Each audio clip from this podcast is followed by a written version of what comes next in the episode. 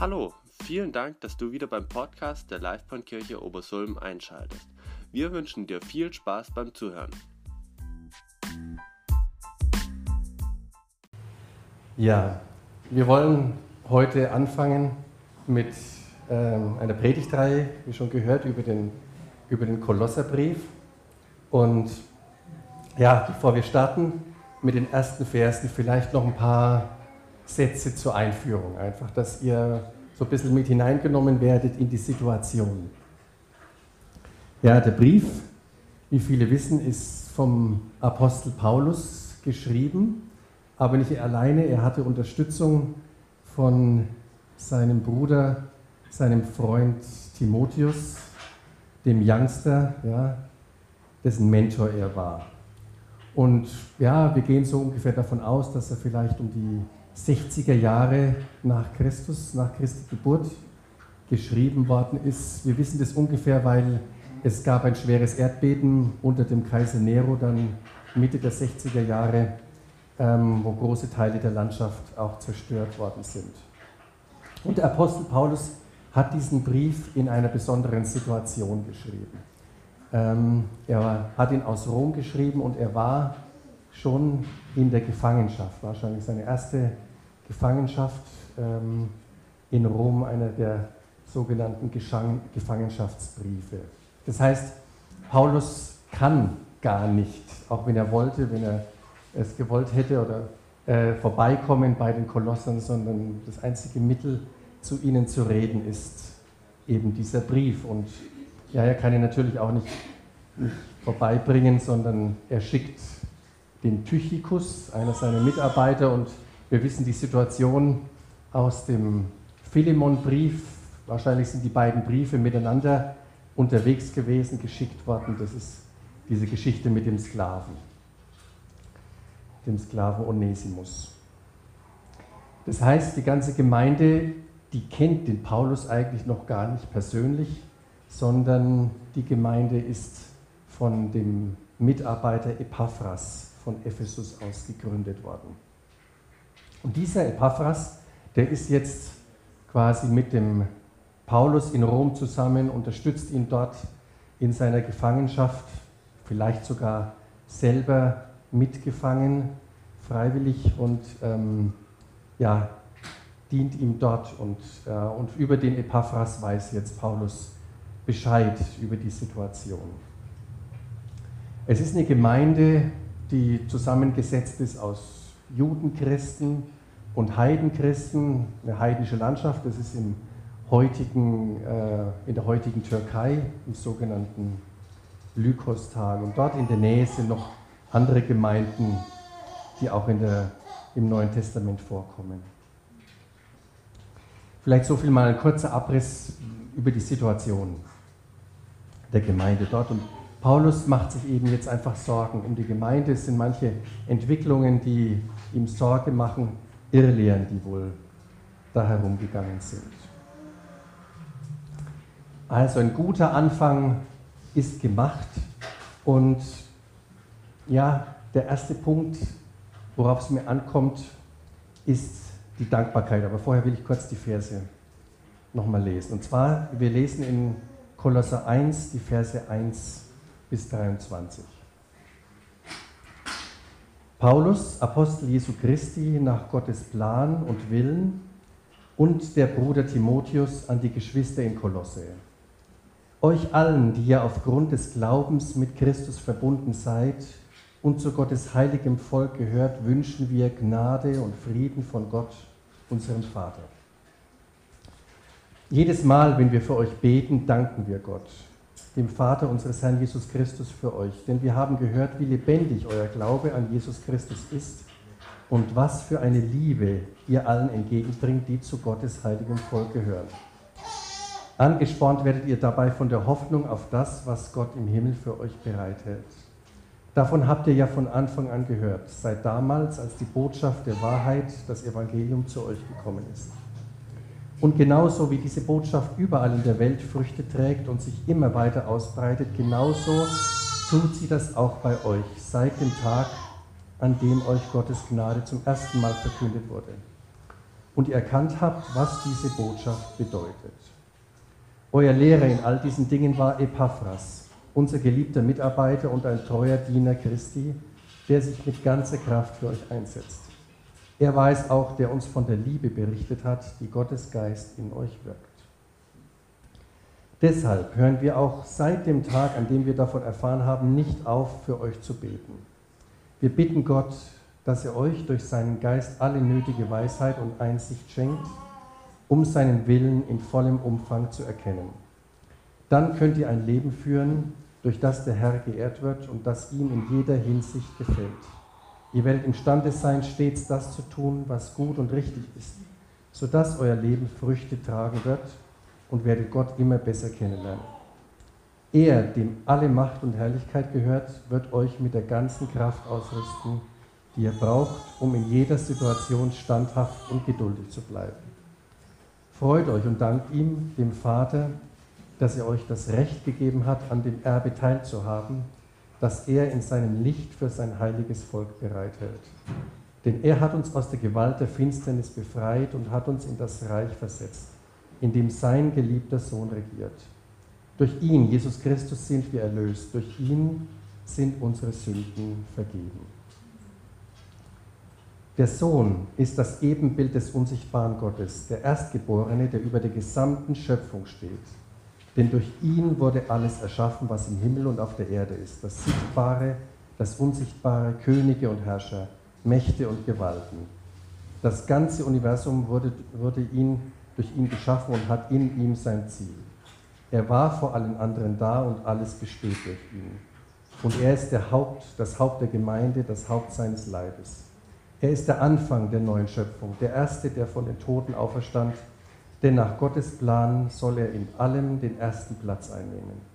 Ja, Gott hat beschlossen, mit der ganzen Fülle seines Wesens in ihm zu wohnen und durch ihn das ganze Universum mit sich zu versöhnen. Dadurch, dass Christus am Kreuz sein Blut vergoss, hat Gott Frieden geschaffen. Die Versöhnung durch Christus umfasst alles, was auf der Erde und alles, was im Himmel ist. Auch ihr seid darin eingeschlossen. Früher lebtet ihr fern von Gott und ähm, eure feindliche Haltung ihm gegenüber zeigte sich in all dem Bösen, was ihr getan habt. Doch jetzt hat Gott euch mit sich versöhnt durch den Tod, den Christus in seinem irdischen Körper auf sich nahm. Denn Gott möchte euch zu Menschen machen, die heilig und ohne irgendeinen Makel vor ihm treten können, gegen die keine Anklage mehr erhoben werden kann. Voraussetzung dafür ist, dass ihr euer Leben auch weiterhin fest und unerschütterlich auf das Fundament des Glaubens gründet und euch durch nichts von der Hoffnung abbringen lasst, die Gott euch mit dem Evangelium gegeben hat. Ihr habt diese Botschaft gehört. Es ist die Botschaft, die überall in der Welt verkündet worden ist und in deren Dienst Gott mich, Paulus, gestellt hat.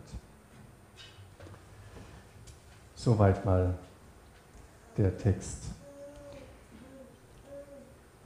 Also der gute Anfang in dieser Gemeinde in Kolosse ist gemacht. Und Paulus, wie er hier schreibt, ist zuallererst dankbar für diese Gemeinde in Kolosse. Ich stelle mir das so vor, er kommt mit seinen Leuten, mit seinen Mitstreitern in Rom zusammen, ähm, in seiner Wohnung dort, wo er gefangen ist. Und ähm, wenn sie miteinander reden und über diese Gemeinde nachdenken, dann ist das allererste, was sie denken, ist ja Dankbarkeit. Das ist nicht nur sag mal, so eine geschickte Pädagogik. Man weiß ja vielleicht, man soll erstmal das Positive nennen, irgendwie, wenn man irgendwo mit anderen Leuten zusammen ist oder, und dann vielleicht auf die Kritik kommen. Ich glaube, er meint es wirklich ernst. Es steht hier nämlich alle Zeit oder jedes Mal, wenn sie zusammenkommen, dann danken sie, wenn sie über diese Gemeinde reden und beten. Und er ist dankbar für das, was da ist. Was ist passiert? Aus verlorenen Menschen wurden Menschen, ja, die gerettet sind. Aus Egoisten und Hassern sind Menschen geworden, die lieben, die andere Geschwister im Blick haben, die Anteil nehmen. Aus Menschen, denen es ja mehr um materielle Dinge geht, wo das Geld einfach so wichtig ist. Und das Leben im Diesseits sind Menschen geworden, die sich ausstrecken nach dem Himmel, die, den, äh, das, die, Ewi die Ewigkeit im Himmel im Blick haben die ihre Hoffnung darauf setzen. Ihr Blick ist nach oben gerichtet. Und ja, diese Menschen haben sich einfach verändert. Und das ist es, wofür Paulus dankbar sein kann. Und das Zweite, sie reden nicht nur miteinander, wie gesagt, sondern ähm, sie beten. Und die, die Haltung des Beters ist vollkommen unterschiedlich von der Haltung des Kritikers. Der Kritiker, der zeigt mit dem, mit dem Finger irgendwo hin und weist auf die wunden Punkte hin. Und der Beter, der streckt die Hände nach oben. Ja? Der Beter, der stellt sich unter die Situation und versucht, die Situation ja zu heben, zu halten, im wahrsten Sinne des Wortes, indem einfach die Anliegen vor Gott gebracht werden und nach, nach oben gehalten werden, Gott entgegen. Und das heißt, er übernimmt Verantwortung für die Missstände. Der Beter will Gottes Arm bewegen, damit der Sünder umkehrt, damit Umstände gebessert werden ja, und Hilfe erfahren wird. Und ja, die Frage, die sie natürlich uns stellt, ist, wovon ist unser Denken und unser Reden über negative Zustände geprägt? Ich denke, es ist immer wichtig, Dinge anzusprechen, auch die falsch laufen. Es geht gar nicht anders, wenn wir irgendwo Verantwortung übernehmen.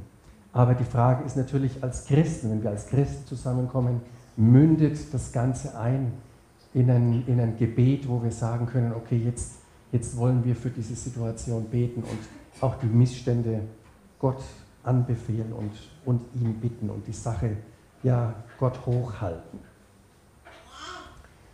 Dieses Evangelium hat sich, ich sage mal so, festgesetzt in der Stadt. Und ähm, ich, mich hat es so erinnert an eine Situation, wir waren, haben einen schönen Urlaub, einen Wanderurlaub und, und Ausflüge gemacht in, in Slowenien und als wir zurückkamen, sind wir so ein bisschen erschlagen worden von dieser Situation. Was meine ich? Die Situation in unserem Garten. Jeder, der einen Garten hat, der weiß das, wie das so ist, wenn man zurückkommt vom Urlaub und, und dann ein bisschen feststellen muss, es hat gewuchert ohne Ende und man muss jetzt wieder gucken, wie man dieser ganzen Sache Herr wird. Ja?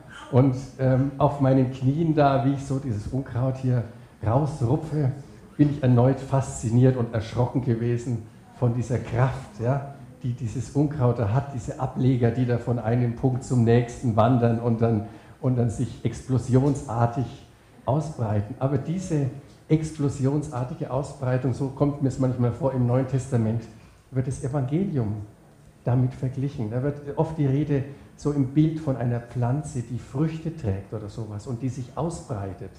Und, und das, ist, das ist eine positive Kraft, die, da, die wir sehen in der Natur und, und wo, es wuchert. Und das hat sich festgesetzt. Das Evangelium hat Wurzeln geschlagen in dieser Stadt in, in Kolosse.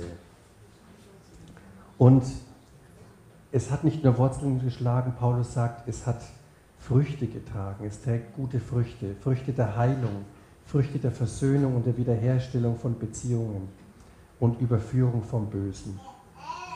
Und dieses Evangelium, schreibt Paulus hier, ist beides. Die beiden Schlagworte, es ist Gnade und Wahrheit. Und es sind zwei wunderschöne Worte. Es gibt auch diesen poetischen Ausdruck in den, was heißt in den Sprüchen oder in den Psalmen, Gnade und Wahrheit haben sich geküsst. Ähm, wunderschöner Ausdruck. Ähm, und ja, das Evangelium ist beides. Gnade für die Bußfertigen ähm, für denen, der zu Gott umkehren will, aber auch Gottes Wahrheit, die uns ja im richtigen Verhältnis zum ewigen Gott darstellt.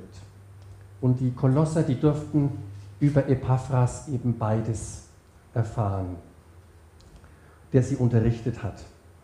Und in Hebräer 4, 6, äh, Vers 4 wird dieser Vorgang ein bisschen beschrieben. Was passiert da, wenn Menschen ja Gnade und Wahrheit erfahren? Da heißt es, denn eines steht fest, wenn einem Menschen einmal die Augen für die Wahrheit geöffnet sind, wurden und er die Gnade erkennen darf, die Gott geschenkt und wenn er Anteil am Heiligen Geist erhalten hat.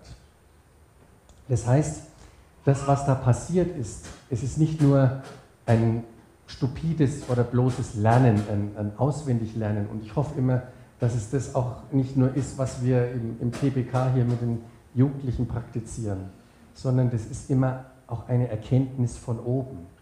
Das Erkennen ist ein Geschenk Gottes. Wir können uns nicht damit brüsten, dass wir ja Gott erkannt haben oder die Wahrheit aus dem Evangelium erkannt haben. Es ist uns geschenkt worden. Und zu diesem Erkennen gehört, dass Gott uns die Augen geöffnet hat für die Wirklichkeit.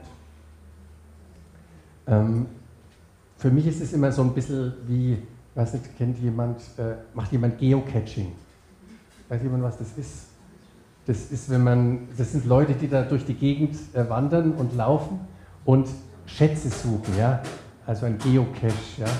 Und ähm, da gibt es einen besonderen Ausdruck für diejenigen, die damit gar nichts am Hut haben, die gar nicht wissen, was, die da, was da läuft und sowas. Und das sind die, die wie heißt das, die, äh, ich hoffe, ich spreche es richtig aus, die Muggles oder so. Und dieser Ausdruck Muggle, der, der stammt eigentlich aus, aus Harry Potter. Das sind diejenigen, die Uneingeweihten. Also die überhaupt nicht Bescheid wissen, irgendwie, dass es da eine andere Welt gibt. Und das haben die, das haben die halt so aufgenommen, die Geocacher, diesen Ausdruck. Und da muss man ein bisschen aufpassen, dass die, die halt nicht Bescheid wissen, dann nicht den Schatz kaputt machen und dann irgendwo den Schatz halt klauen, damit, weil es ist ja so, man, man findet den Schatz und trägt sich dann ein in so ein Logbuch und dann steckt man den wieder zurück, diesen Schatz, in Anführungszeichen. Man kann auch kleine, kleine Geschenkchen da reinpacken und so. Und dann geht man wieder weiter und man muss immer gucken, dass die anderen Leute halt das nicht kaputt machen, dann, weil sonst ist der Schatz halt weg und kann niemand anders mehr den finden. Ja. Und ich denke, so ein bisschen ist es auch, uns sind die Augen oder den Christen sind die Augen geöffnet worden für diese Welt Gottes, die um uns herum existiert, für die, für die geistliche Welt. Ja. Ja, die, die Kolosser haben diese himmlische Gabe geschmeckt. Und Paulus und wie gesagt seine Mitarbeiter bleiben beharrlich am Gebet für die Gemeinde. Und ja, wichtig ist, dass wir einfach nicht da, nicht da ähm, ja, schwach werden oder uns oder ablassen einfach. Ja. Ein Anfang, wie gesagt, ist gemacht, aber das genügt nicht für ein stabiles Leben mit Christus. Unser Christsein soll mehr sein wie ein Stück Papier, auf dem unsere ja, Taufdaten stehen oder mehr sein auch wie eine, wie eine Sonntagsroutine, sondern es ist immer wieder angeklungen, auch im Gebet und in der Einleitung, es geht um die Fragen des Lebens. Das Leben hat, hat viele Probleme, hat viele äh, Fragen bereit und die brauchen wir nicht nur sonntags, sondern auch von montags bis samstags. Und was sollen diese Kolosser nun erkennen? Es geht darum, den Willen Gottes für ihr Leben zu erkennen, in den verschiedenen Situationen, die auf sie zukommen. Und das passiert, indem wir ein geistlich geprägtes Denken bekommen. In Römer 12, Vers 2 steht, und seid nicht gleichförmig dieser Welt, sondern werdet verwandelt durch die Erneuerung des Sinnes, dass ihr prüfen möget, was der Wille Gottes ist, das Gute, das Wohlgefällige und das Vollkommene. Und mit diesem, diesem Sinn ist natürlich unser Denken gemeint. Dazu brauchen wir die Weisheit von oben, dieses geistliche Verständnis.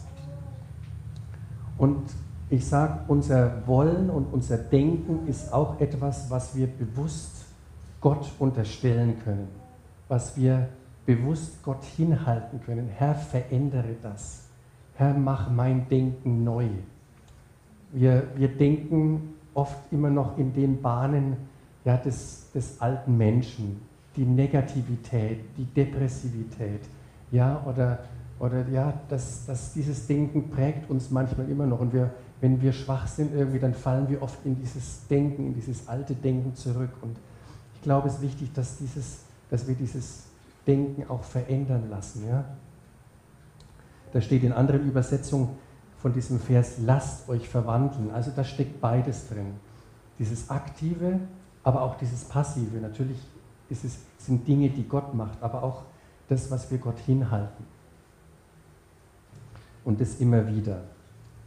Und das Zweite, Einsicht etwas, ja eben worum wir den Herrn aktiv bitten können.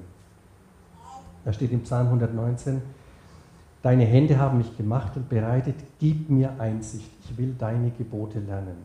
Und auch der Apostel Jakobus ermuntert uns ja, wenn uns Weisheit mangelt, dann sollen wir um Weisheit bitten, weil Gott jedem gerne gibt und keinem Vorwürfe macht, in Jakobus 1, Vers 5. Und wir haben diese Verheißung und wir haben es gehört vorhin, Gott ist ein guter Vater. Und welcher gute Vater würde darauf nicht einsteigen, wenn, wenn ein Kind zu ihm kommt und sagt, Herr oder Vater, gib mir Weisheit, ich möchte deinen Willen tun, ich möchte dir besser gefallen. Das ist doch was, was jeder Vater, was jede Mutter sich wünscht. Und deswegen gibt auch Gott. Wer bittet, der empfängt. Also aktiv darum Gott bitten um Weisheit in den Fragen. Herr, schenkt mir Einsicht. Es geht darum, letztendlich ein Leben zu führen, heißt es hier, durch das Gott geehrt wird und das ihm in jeder Hinsicht gefällt.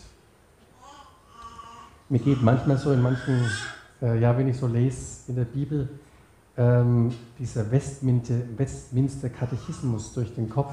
Ich weiß nicht, ob den schon jemand mal, mal gelesen hat. Und da steht im ersten Artikel drin, was ist die höchste Bestimmung des Menschen? da heißt Gott zu verherrlichen und ihn vollkommen zu genießen in alle Ewigkeit. Und das ist der Sinn des Lebens. Das ist das, worum es als Christen geht.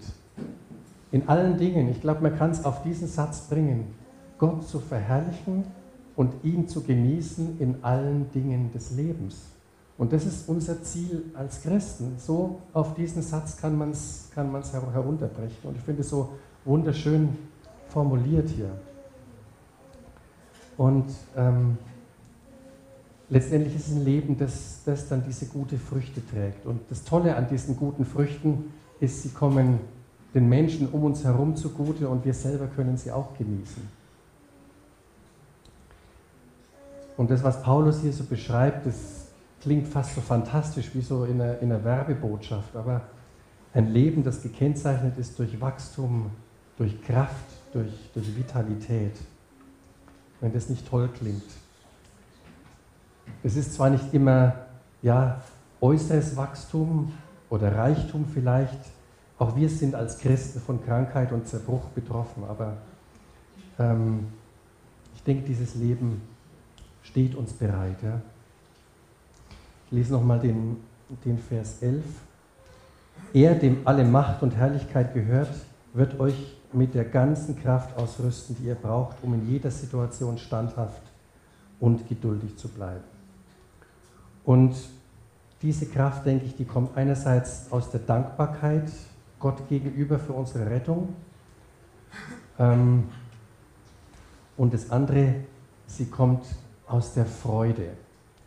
Freude an dem, was Gott uns geschenkt hat, an dem Erbe, was Gott uns bereithält.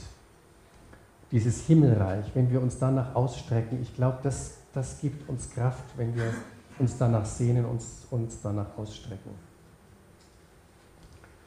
Unser altes Leben war bestimmt von der Vergangenheit, von dem, was eigentlich hinter uns liegt, von dem alten Denken, von den alten Sünden, auch von den alten Deformierungen, die wir mitbekommen haben, von unserer Familie vielleicht, von, von auch unseren Sünden, die uns, die uns geprägt haben. Aber unser neues Leben soll bestimmt sein von unserer Zukunft, von dem, was vor uns liegt. Und das ist wichtig, von dem, Paulus spricht hier von dem, von dem Licht, von dem Licht der Herrlichkeit. Und dieses Erbe, das will uns nach vorne und will uns nach oben ziehen das, was hinter uns liegt, das will uns zurückhalten, das will uns festhalten. Ja. Gut. In den nächsten Versen, ab Vers 15, wird uns ja Jesu Größe und sein Werk vor Augen gestellt. Und das, was Paulus hier eigentlich machen will, er will die Kolosse und er will uns faszinieren. Faszinieren was, wer Jesus ist und was, was er getan hat. Und hier steht, in Jesus geschieht nicht weniger als der Beginn einer Neuschöpfung der Welt. Man wird hier so fast zurückversetzt in die ersten Verse ähm, der Bibel in 1. Mose 1, die Schöpfungsgeschichte. Und hier steht tatsächlich drin, dass Jesus an dieser Schöpfung beteiligt war. Und die alte Schöpfung hat versagt. Diese alte Schöpfung, das wissen wir spätestens seit der Sintflut, ja, war böse. Und, und die weitere Menschheitsgeschichte mit ihren Kriegen und zwischenmenschlichen Grausamkeiten gibt Zeugnis davon. Aber im auferstandenen Jesus ist eine neue Schöpfung, hat eine neue Schöpfung angefangen. Er ist der neue Adam, der auch aus der Erde, so wie der alte Adam aufgewacht ist, aus Erde gemacht, geformt, ist der neue Adam auch aus dem Grab hochgekommen, auferstanden, aufgestanden. Da steht hier, er ist der Erstgeborene aller Schöpfung. Und er repräsentiert wirklich Gottes Ebenbild. Das, was der alte Adam und die alte Eva nicht geschafft haben, hat er geschafft. So wie es ursprünglich gedacht war.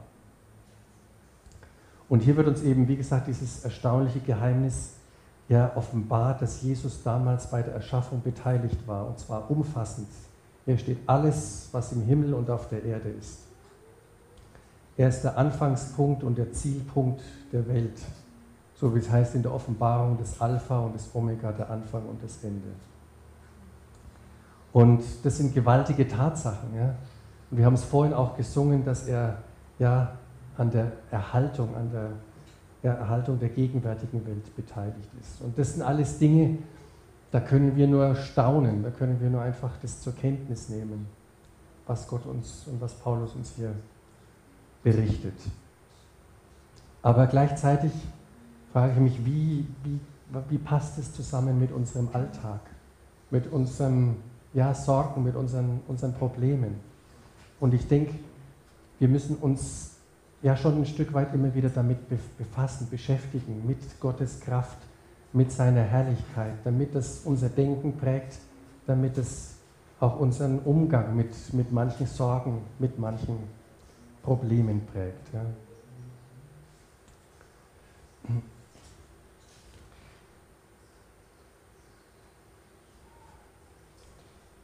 Paulus geht hier ein Stück weit ein auf das, was Jesu Tod und was sein Auferstehen alles vollbracht hat. Und hier steht, wir waren alle tot in den Vergehungen unserer Sünden. Und so ist er uns gleich geworden, indem er die Strafe stellvertretend trug am Kreuz. Er ist also er ist der Erste der neuen Schöpfung.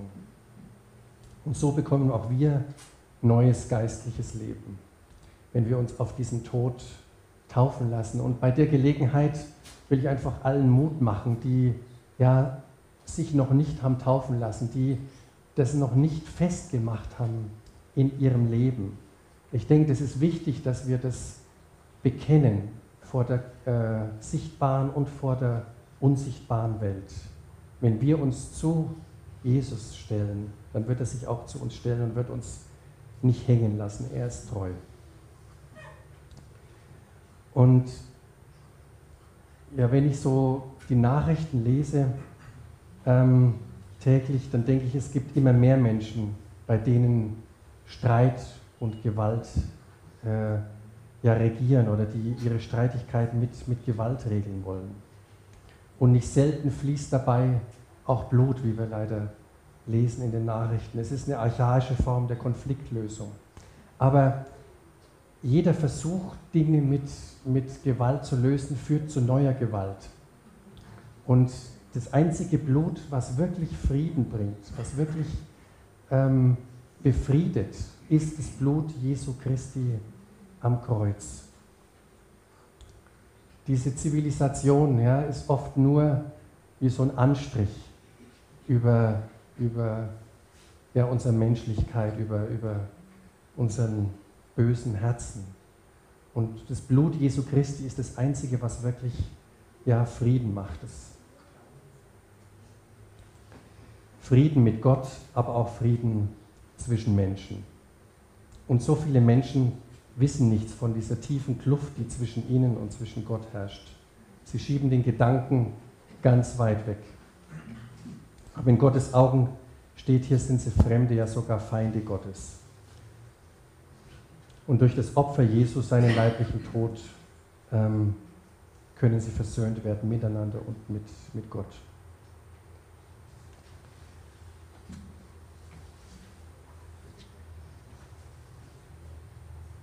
Die Frage war, wie können wir in der Erkenntnis wachsen als Christen? Und das Erste ist, dass wir beharrlich füreinander beten, wie der Apostel Paulus. Und wir dürfen nicht bei den Anfängen stehen bleiben, die wir als Christ gemacht haben. Wir stehen alle in der Gefahr, auch zurückzufallen. Und ein Stillstand bedeutet oft einfach die Gefahr des Rückschritts oder gar des Abfalls, wie der Apostel schreibt hier in Vers 23. Voraussetzung dafür ist, dass ihr euer Leben auch weiterhin fest und unerschütterlich auf das Fundament des Glaubens gründet und euch nicht von der Hoffnung abbringen lasst. Das Zweite ist, dass wir das Ziel dieses Christenseins im Blick behalten. Gott in allen Dingen die Ehre geben und Frucht bringen für andere und uns an, an Gott freuen. Und dazu brauchen wir göttliche Weisheit und dieses neue geistliche Denken. Und dieses Denken sollen wir Gott immer wieder ähm, von Gott heiligen lassen und verändern lassen, damit wir erkennen, was Gottes Wille ist. Und diese Herrlichkeit Gottes, einfach dieser Ausblick auf den Himmel, auf dieses himmlische Erbe, will uns nach vorne ziehen, will uns nach oben ziehen. Und wir sollen in diesem Licht leben, nicht in der Vergangenheit, was hinter uns liegt, sondern in dem Licht dessen, auf was wir uns freuen und was vor uns liegt. Und wir dürfen staunen über das, was Jesus getan hat seit Anbeginn der Schöpfung, wo er schon beteiligt war. Das sprengt alle unsere Vorstellungskraft, dass das ganze Universum durch ihn geschaffen wurde und in ihm sein Ziel hat. Und ich denke, es ist wichtig, Gott immer wieder als Schöpfer und Erhalter des Universums anzuerkennen und als solchen anzubeten, so wie wir es auch vorhin, vorhin gemacht haben. Und das ist auch eine Botschaft, denke ich, die in dieser Zeit immer wichtiger wird und immer wichtiger ist. Es gibt so viele junge Menschen, die Angst haben vor der Zukunft, die Angst haben vor ja, der Zerstörung ihrer Welt, vor der Zerstörung ihrer Zukunft. Und ich denke, es ist wichtig und gut, dass wir als Christen uns einsetzen für die Erhaltung der Schöpfung. Aber wir dürfen uns keine, ich sage mal, Panik machen lassen. Wir dürfen uns nicht, nicht ähm, ja, panisch machen lassen. Und Gott ist immer noch derjenige. Jesus ist immer noch derjenige, der am Wirken ist und der diese Welt erhält und erhalten will bis zu seinem gesetzten Ende. Ja. Aber das ist, glaube ich, eine wichtige Botschaft auch für viele, die, die einfach Angst haben. Und ja. Und ich denke, wichtig ist, dass wir, wenn wir, dass wir, eine, wenn wir immer wachsen wollen in der Erkenntnis, dass wir Gemeinschaft haben. Gemeinschaft haben mit Gott. Ähm, das betrifft unser gemeinsames Beten, es betrifft unsere, unseren Lobpreis, aber das betrifft auch, so wie wir es nachher feiern, unsere Mahlfeier, unser Abendmahl. Wenn uns die Bedeutung von Jesu Tod am Kreuz immer wieder deutlich gemacht wird in den Zeichen von Brot und Wein, dann verinnerlichen wir das mehr und mehr und prägt uns auch. Lateinisch oder in der katholischen Kirche heißt es ja die Communio, die Kommunion. Und das ist es, was, was passiert. Wir haben Kommunion, wir haben Gemeinschaft mit Gott ähm, in diesem Abendmahl. Und wie Jesus zu seinen Jüngern gesagt hat, mit Sehnsucht habe ich mich nach diesem Passa gesehnt. Und es das heißt, Gemeinschaft haben mit Jesus, mit seinen Leiden ähm, in der Anbetung und Mahlfeier. Und es, ist, es soll ein intimer Moment sein mit unserem Herrn Jesus. Er gibt sich uns hin mit, sag mal, mit Haut und Haaren, ja? mit seinem Leib gibt es sich hin und ja, lässt, lässt äh, ja, sich aufnehmen, völlig aufnehmen. Und die Gemeinde empfängt das Geschenk seiner liebenden Hingabe eben in diesen Zeichen Brot und Wein und wird ganz eins mit ihm. Und ich denke, das sind alles Dinge, die uns helfen wollen, in der Erkenntnis zu wachsen, wenn wir diese Zeit mit ihm verbringen. und er will, dass wir ihn immer mehr und immer besser kennenlernen. Amen.